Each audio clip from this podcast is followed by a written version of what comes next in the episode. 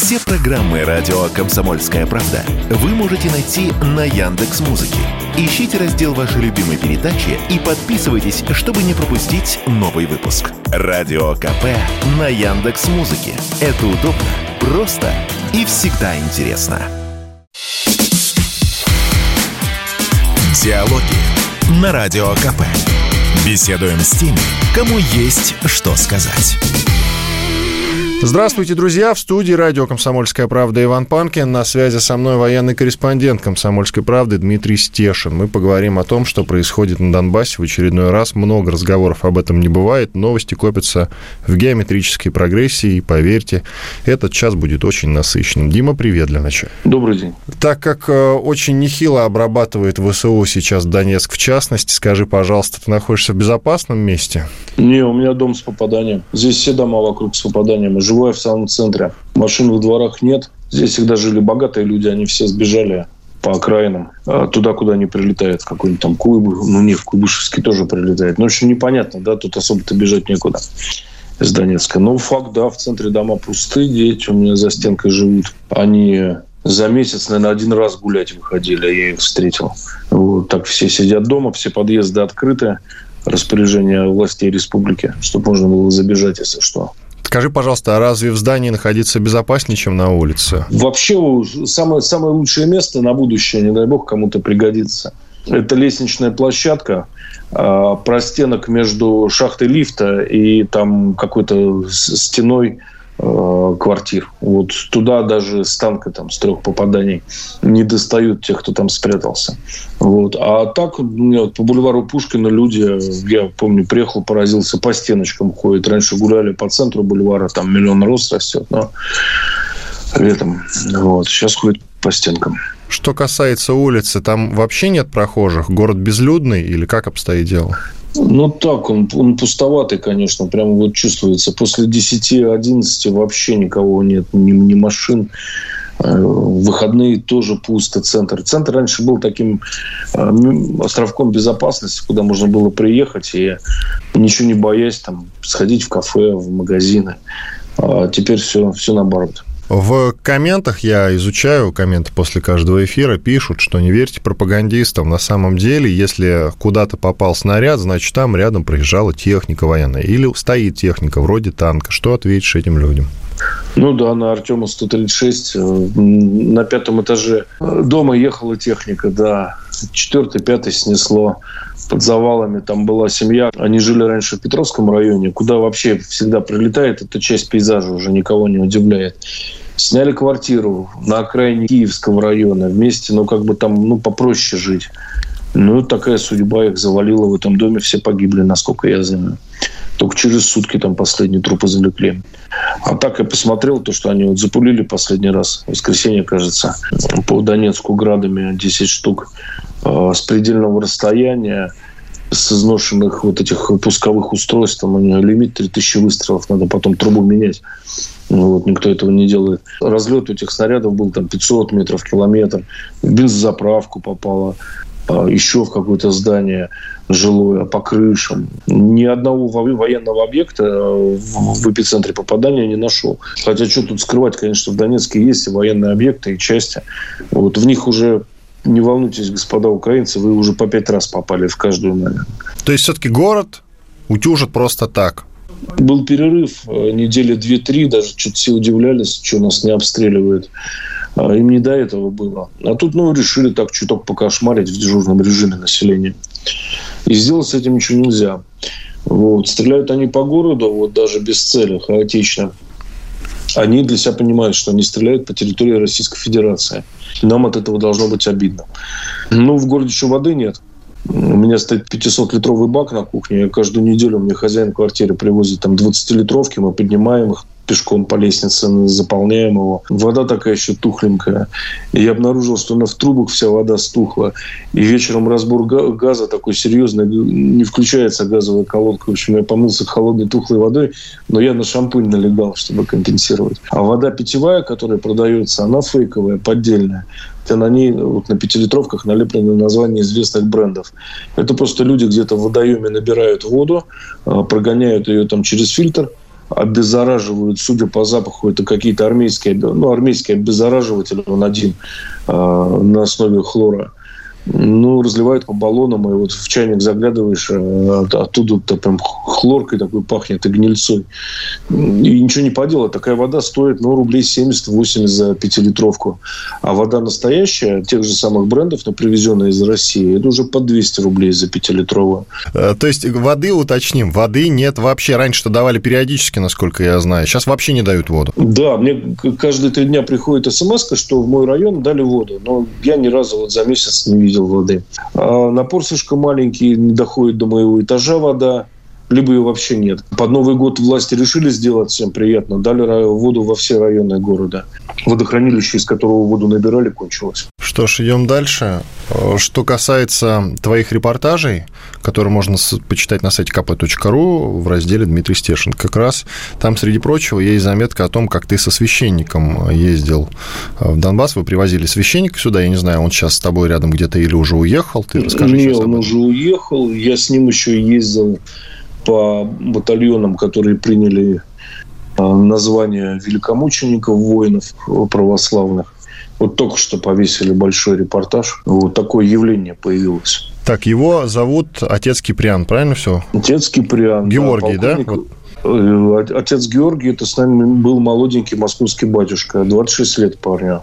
Первый раз он приехал на Донбасс, я считаю, что это большой поступок, потому что служил он не в самых приятных местах. Мы были там в Верхнеторецком, под Маринкой были, еще где-то. Он очень много объехал вот этих православных батальонов. Я, ну, я не мог с ним а, постоянно перемещаться. Вот один день я с ними отъездил. Причина была веская вот этому явлению православным. Ну, люди не понимают, зачем они воюют.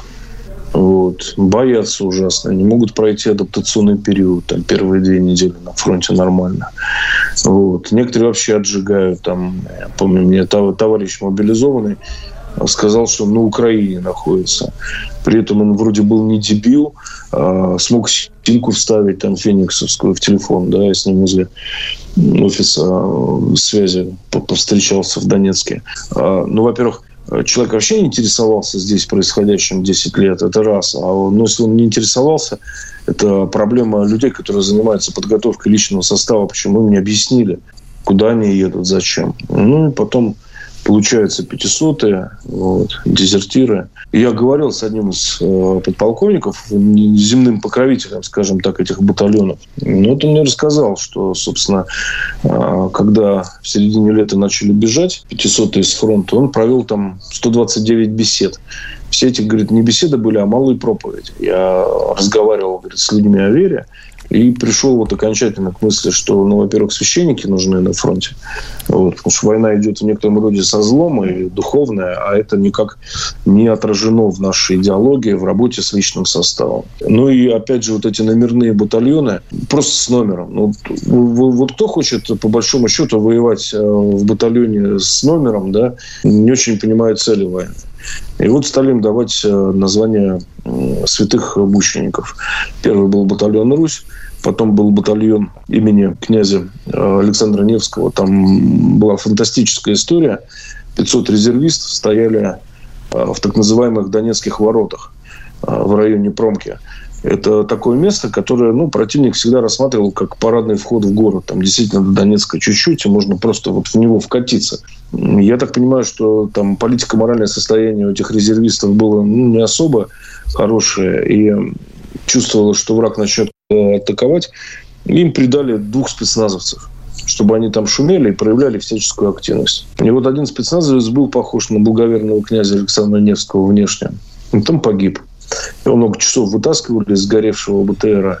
А поскольку у нас э, бюрократи... военно-бюрократическая машина не позволяет почему-то зачистить человека на воина, погибшего навеки в списке части. А поскольку спецназовец был похож на Александра Невского, у него даже был позывной Невский, то вот решили в честь него и в честь князя назвать вот так этот батальон.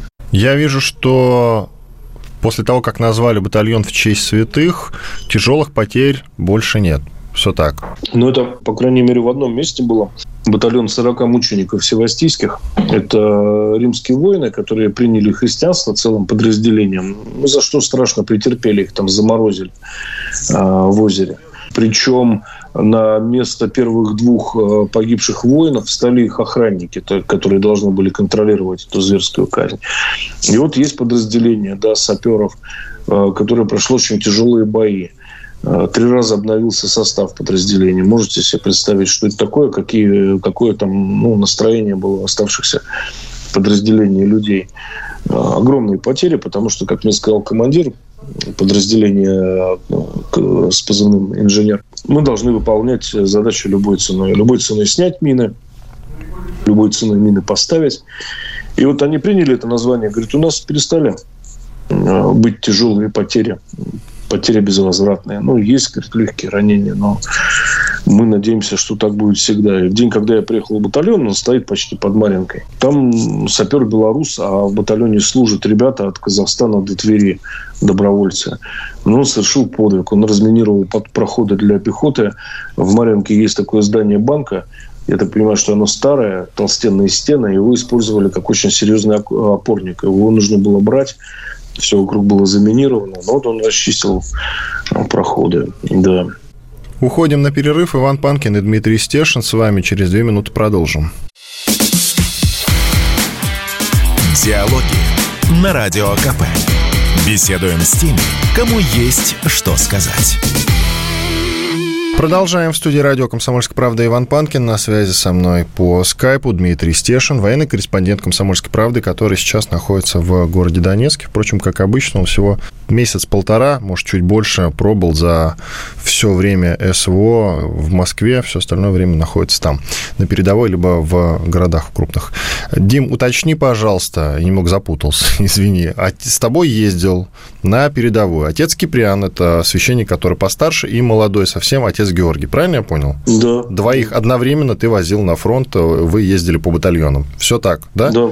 Разобрались. Ты рассказывал отцу Георгию, молодому, соответственно, священнику, жуткую историю, которая тебя перепахала, и до сих пор она внутри у тебя. Лежали ВСУшники, накрытые украинским флагом, убитые, и вы это фотографировали, военкоры «Комсомольской правды», как ты уточняешь в своей заметке. Как раз, кстати, всем рекомендую почитать. Друзья, еще расскажу, что на сайте kp.ru. И приехал священник, и вот ты пишешь, в полу католическом полуправославном облачении, униат, забирать мертвецов, но никто из бойцов не захотел ему помогать. И тогда этот священник кричал, люди вы или не люди, есть у вас что-то человеческое или нет.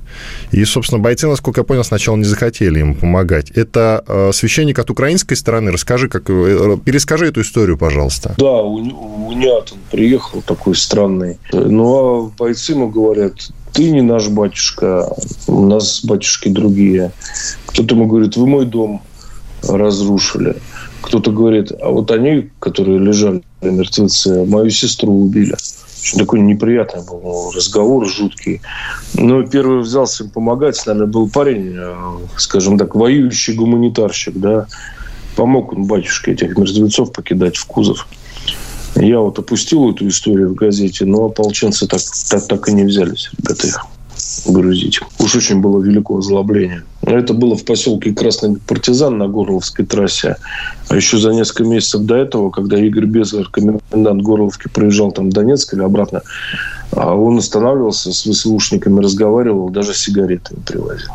Скажи, пожалуйста, почему тебя перепахала эта история? Ты ведь регулярно пишешь, э, что мы с покойниками не воюем, это вот фразу я от тебя слышу периодически. Именно поэтому тебя перепахало, что наши пацаны не стали помогать священнику грузить трупы противника? Да и священник был не священник, да, Раскольник. Вы знаете, что они творят. Я вот у меня одного из героев репортажа, я его даже показывать не смог, батюшку фронтового, потому что Горловская епархия называется Горловско-Славянская епархия, а половина под ВСУ. И, как мне сказали, там только ждут, чтобы был повод, чтобы начать резню православную.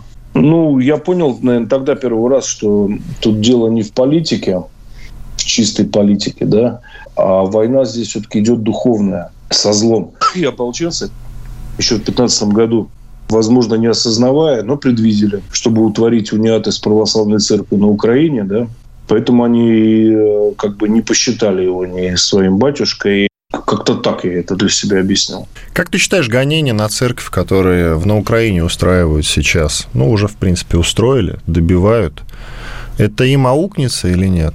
У меня вот очень большой вопрос. Ну, вот освободим мы Украину, да? Вот в этих приходах, где батюшки перебежали, а что они перебегут обратно в лоно Украинской православной церкви Московского патриархата? Возьмут ли их? Если их не возьмут, потому что они, по большому счету, вероотступники, одно из самых страшных преступлений в христианстве, да? А если их не возьмут, где мы возьмем новых батюшек на эти приходы? Я не имею права и не хочу критиковать, но меня всегда удивляла позиция Русской Православной Церкви по отношению к этому конфликту а, в Новороссии еще с 2014 года. И у меня была возможность там задать вопрос высокопоставленным иерархам, где голос церкви, вот, почему она не вмешалась в этот конфликт, он ее касается напрямую. На что мне сказали, что я молод и горяч, и вот много чего не понимаю в политике. Что приходы там православные московского патриархата, по сути, в заложниках. Если мы будем там висеть буренку и раздражать врага, то им будет всем очень плохо. Ну и что мы в итоге увидели, да? Получается, начало спецоперации – это в каком-то смысле кара украинцам за вероотступничество? Да и нам кара, потому что мы дали возможность а, время врагу собраться и подготовиться поэтому так все очень тяжело. Я не думаю, что украинцы будут сильно переживать до тех э, пор, пока их как следует не побьют. Ты хорошо знаешь и Донецк, и Луганск, и крупные города, и мелкие города, вообще оба региона. Скажи, пожалуйста, а там в целом много ли церквей верующих ли это регион, можно ли их так назвать? И много ли желающих вот сходить в церковь ты наблюдаешь по большим праздникам? Вот Рождество недавно было.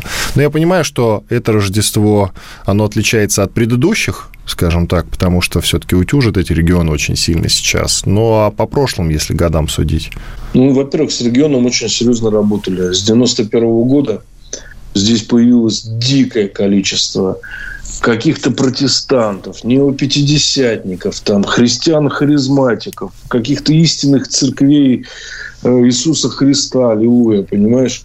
А, их сюда завозили специально. То есть это была часть плана по переформатированию Украины. Прекрасно понимали, что а, православие – это как бы даже не скреп, а базис, самоидентификация людей, которые, значит, находятся в составе государства Украины, но говорят почему-то по-русски, думают по-русски, еще молятся а, в москальских церквях. Это поэтому сюда целенаправленно завозили всякую сектантскую нечисть, ну, там заезжаешь в какой-нибудь шахтерский поселок, ну, печальное он такое впечатление, особенно сейчас производит после этих лет. И вдруг, значит, в центре этого поселка выкупленный кем-то дом культуры, облицован мрамором, значит, фонтаны бьют, какие-то подсветки, афиша, приходите в субботу, значит, поговорим о Боге или там на богослужение.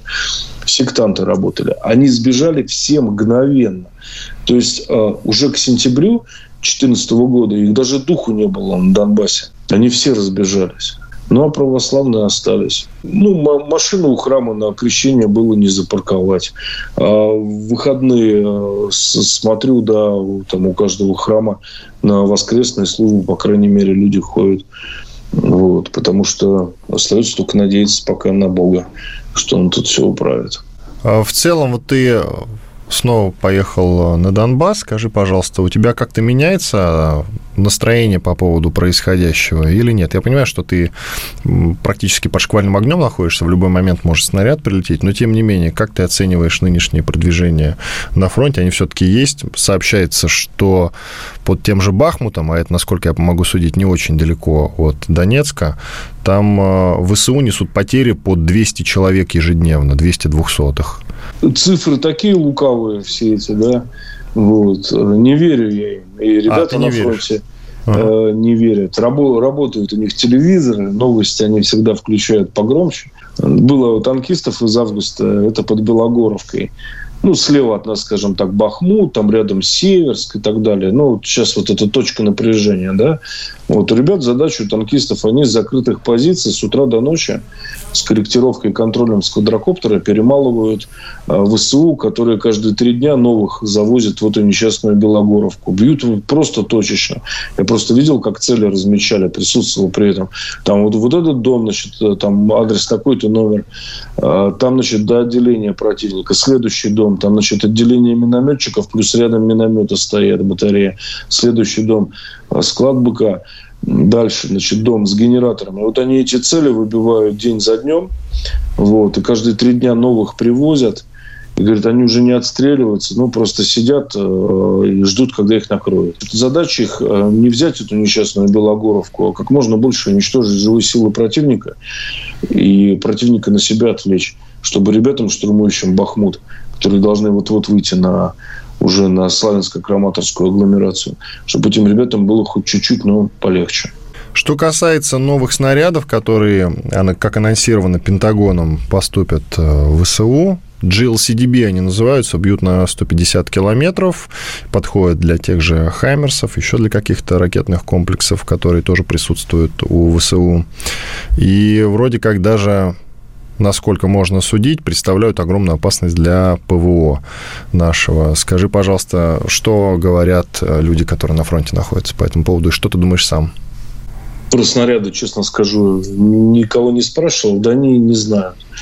Они даже ТТХ, люди, которые будут их жечь, даже ТТХ э, танков, западных, которые якобы завезут, знают весьма приблизительно, но знают зато очень точно, где их слабое место. Это ходовая. Он будет бить по ходовой, замучиваться, ремонтировать укропы. Так мне танкисты сказали. И вообще просто гениальный ответ, я считаю. Привезут эти снаряды, если их еще привезут, да, в достаточном количестве, чтобы составило нам проблему. Будем разбираться. С другой стороны, с Хаймерсами не обманули. А, и никто не ожидал, что это окажется таким эффективным оружием, которое принесет нам столько неприятностей. Ну, как бы отступать некуда. А, Украина напрасно надеется, что какое-то сверхоружие, подаренное добрыми дяденьками с Запада, решит все их проблемы. Нет, и все их проблемы внутри них самих. Вот, и мы будем эти проблемы вышибать. А, никакие там на 150 метров летаю, километров летающие управляемые снаряды нас, конечно, не остановят. Иван Панкин и Дмитрий Стешин, военный корреспондент «Комсомольской правды». Сделаем перерыв, после этого продолжим. Оставайтесь с нами. Диалоги на Радио КП.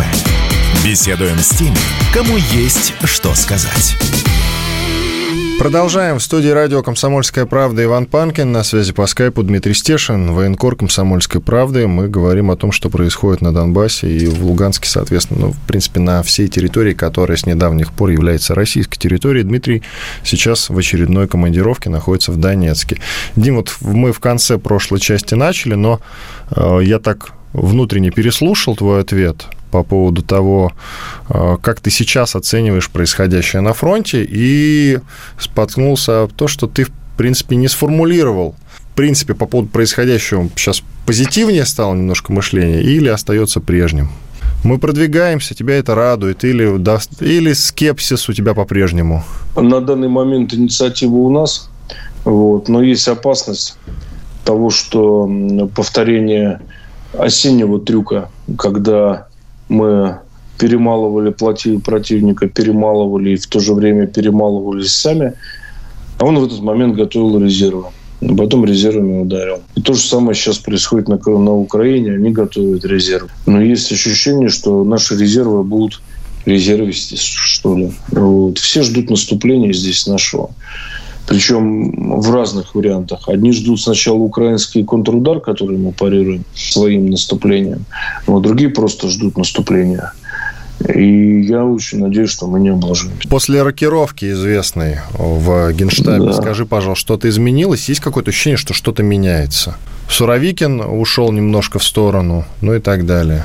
На земле ничего не ощущается, по большому счету. Я же не служу. Мое мнение не может быть компетентным. Я могу сказать одно, что у нас был серьезный провал по численности воюющих с середины лета, с конца лета.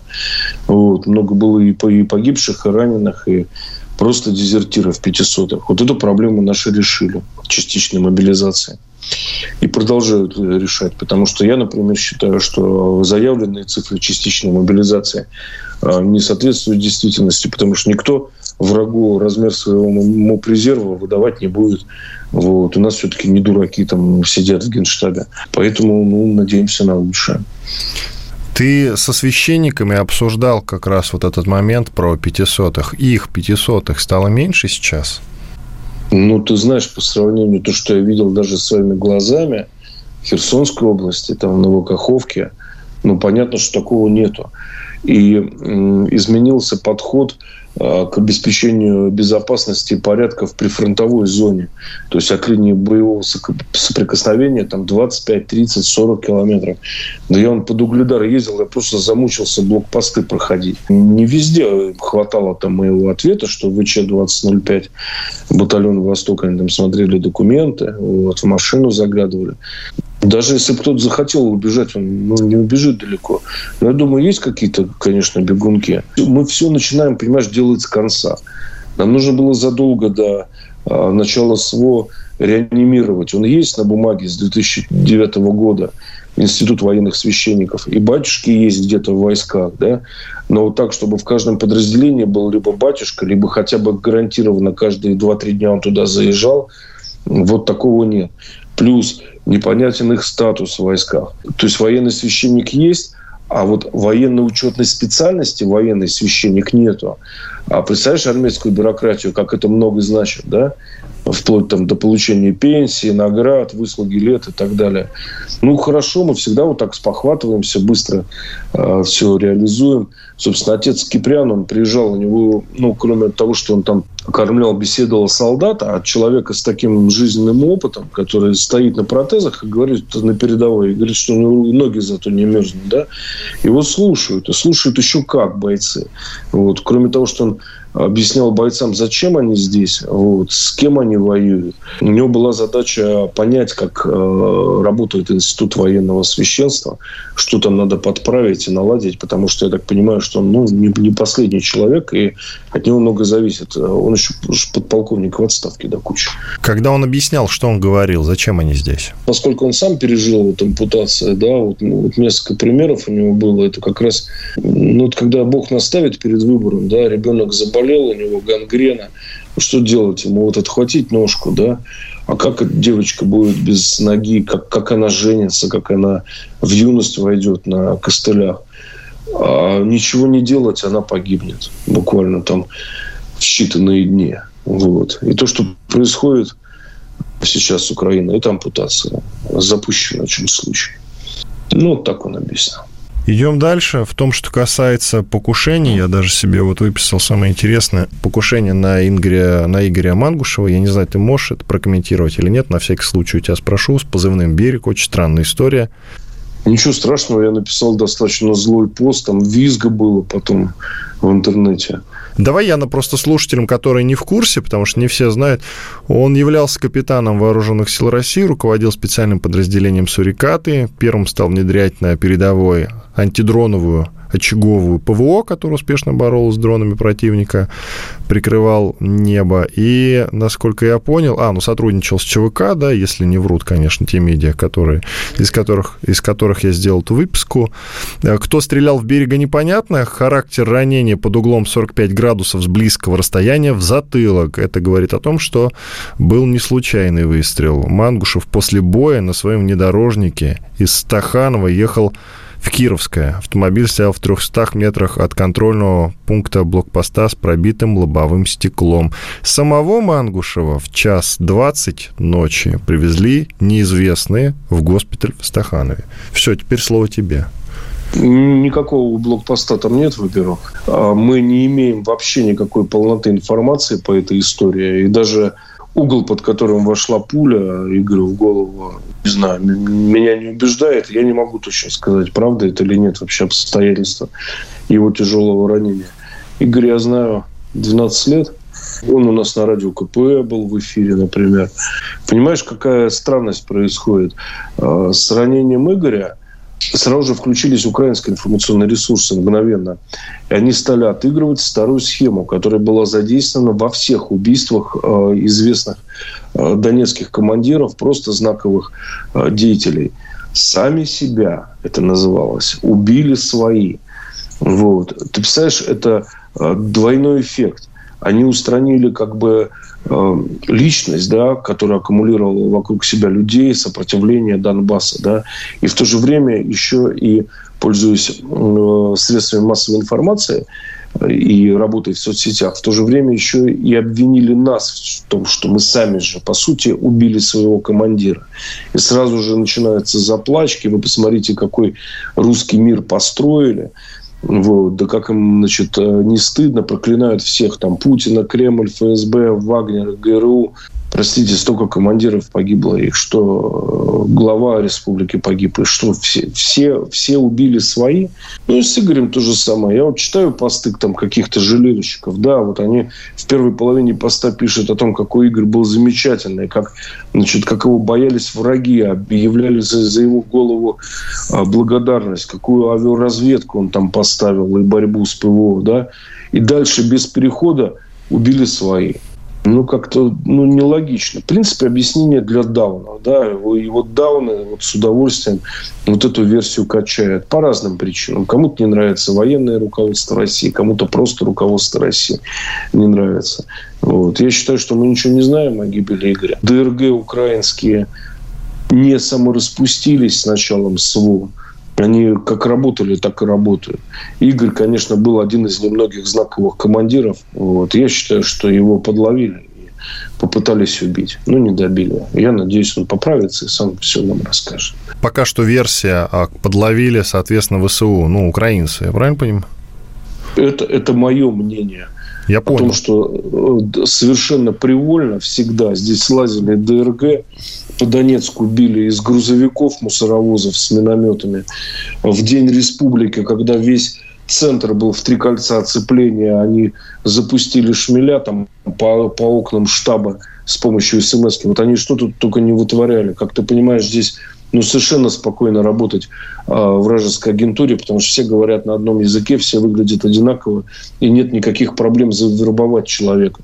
Если раньше вербовали на погранпереходах, да, кто там особо жадный за пенсией ездил, теперь вербуют наверняка там родственников а, пленных или родственников у которых есть родственники на, на оккупированных э, те, Украиной территориях. То есть, ну, простор просто огромный для работы спецслужб. Вот. На того же Захарченко одно из немногих покушений, да, ну, на него было много покушений э, совершено. Предпоследнее стрелковый клуб Артемида, где он любил заехать пострелять, должна была взорваться батарея начиненная пластидом. Батарею пластид привез парень, которого просто завербовали на погранпереходе украинские спецслужбы. И я не понимаю, почему люди усиленно сознательно качают версию с Мангушевым э, «убили свои», но абсолютно не рассматривают, что это работали украинские спецслужбы, которые, кстати, очень грамотно работают, да, зло и дерзко. Вот эта э, однобокость э, подхода к трагедии Игоря Мангушева у меня, например, очень много вопросов вызывает. Финальный вопрос по этой теме почему те военные, которые доставили его к госпиталю, не заявили о себе? Есть объяснение этому?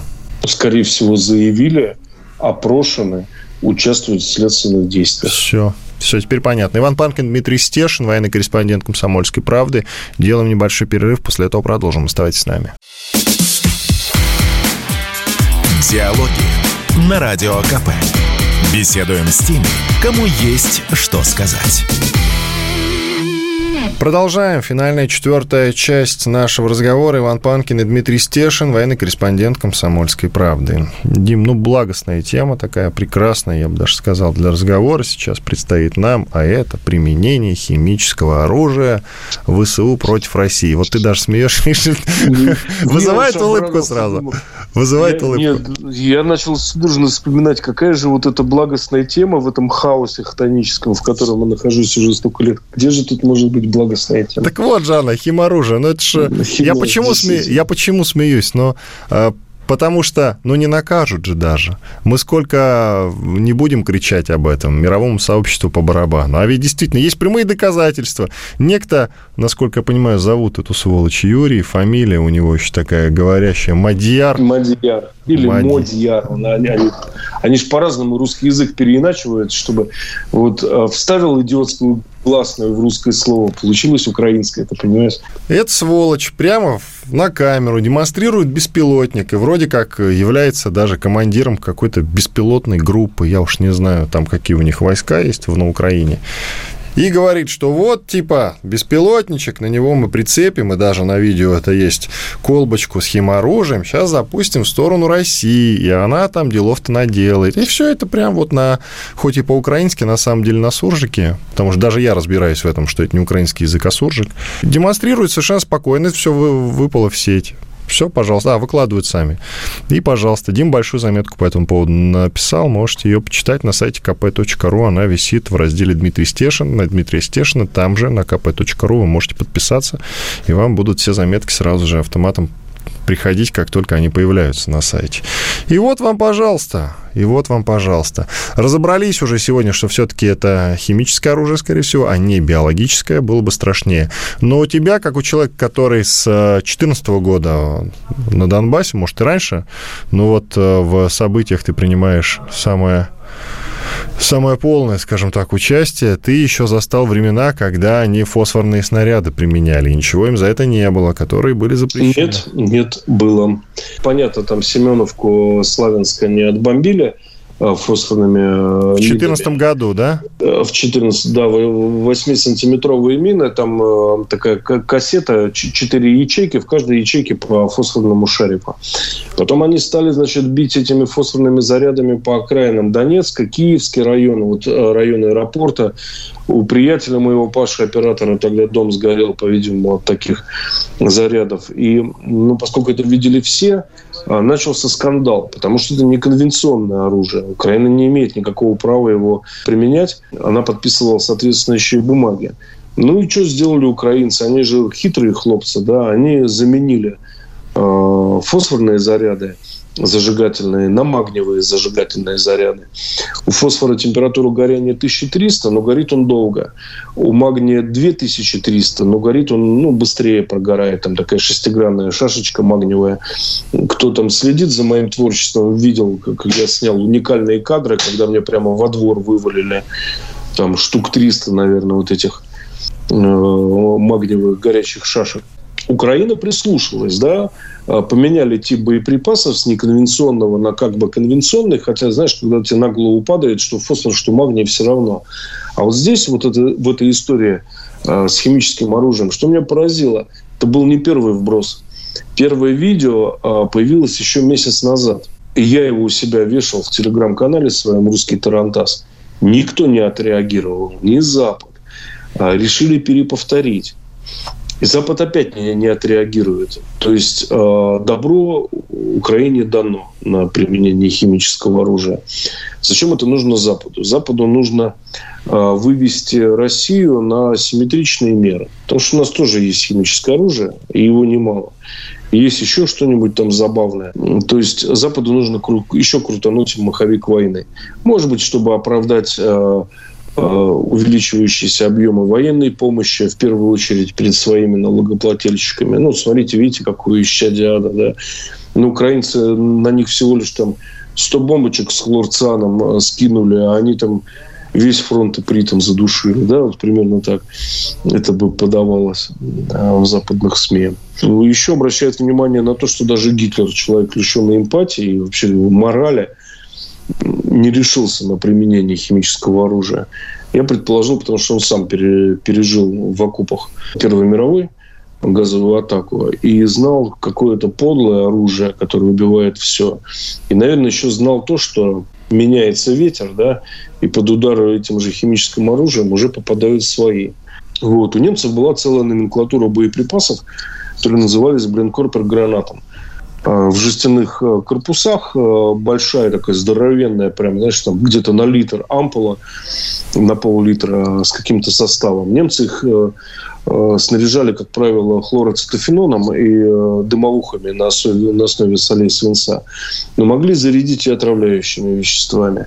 У немцев были мины что 8 миллиметров, что 12 э, сантиметров. У них даже маркировка была специальная HB. Но туда обычно ну, дымовые заряды шли. Ну, тоже можно было поменять на химические. Обе стороны, что немцы, что наши, до 43-го, 44-го, неукоснительно все носили противоипритные накидки, противогазы.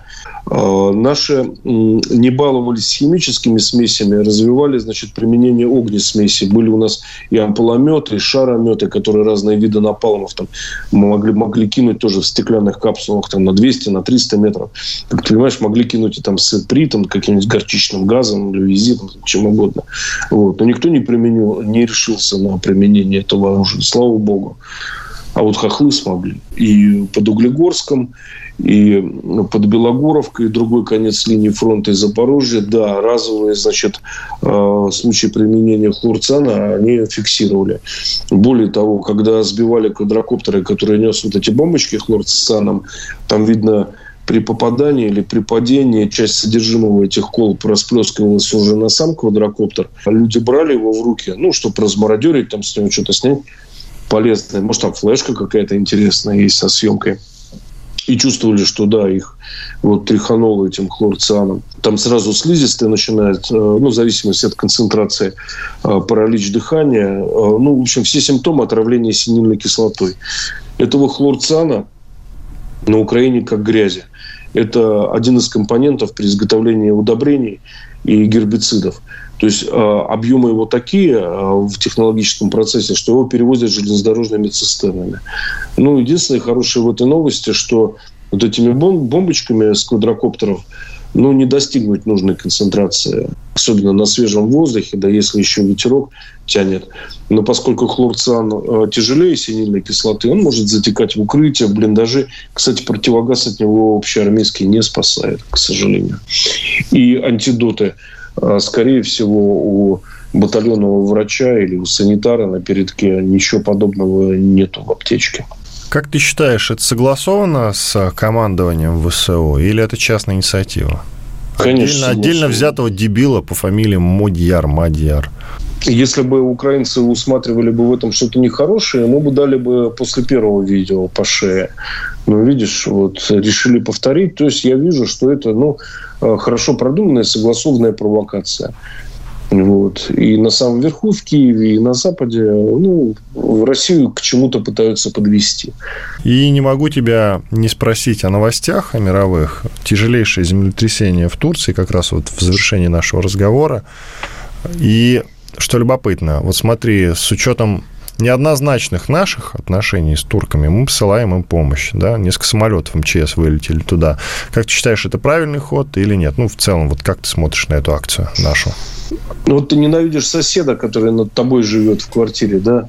Ну, ты не будешь все-таки разводить на паркете большой костер, потому что сгорит и его квартира, и, и твоя квартира сгорит. У вас какой-то паритет, да? Хотя отношения натянуты, вот. Но твои батареи немного подогревают пол соседа, который живет над тобой – вот, ну и, и так далее. Все взаимосвязано. Один лифт, один подъезд. Вот. Я думаю, примерно вот такая модель у нас отношений России и Турции. И еще почему-то мне кажется, что Турция очень хочет выбраться из-под натовского ерма просятся на травку из-под влияния США, не очень понимают, как это сделать, потому что что-то это невыгодно.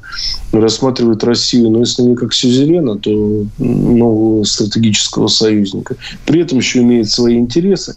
Да, конечно, правильно. Ну, слушайте, люди погибли, люди, ну, как бы не чужие, мы к ним в гости отдыхать ездим. Хотя я сам вот этого не люблю, никогда там не отдыхал, да. Но многие ездят. Ну, почему бы им не помочь в беде? Да, хорошо, но только нам придется помогать им бок э, о бок с, э, с военными НАТО, которых, у которых они тоже запросили помощи, которые тоже с этой помощью к ним отправились. Но тут интереснее другое. Ты знаешь, кто, среди прочего, еще отправился им помогать? Армения. Ну что, ну армянские братушки тоже ищут себе новых сюзеренов, да, Россия, давайте будем честны, не смогла ее защитить от Азербайджана, а так как хотелось бы армянам, понимаешь? Я им всегда предлагал, вы начните с э, признания Карабаха, да, а потом, чтобы это была уже территория Армении, а потом мы подумаем, защищать вас или нет. Да? А мир э, геополитический пришел в движение. Э, мы находимся сейчас на сломе тектонический. Я могу Дугина включить, уважаемого Александра Гелича. Да? Вот, континенты поползли по земной коре. Вот. Иван Панкин и Дмитрий Стешин, военный корреспондент «Комсомольской правды», были с вами, остались довольны. Всего самого наидоброго. Диалоги на Радио КП. Беседуем с теми, кому есть что сказать.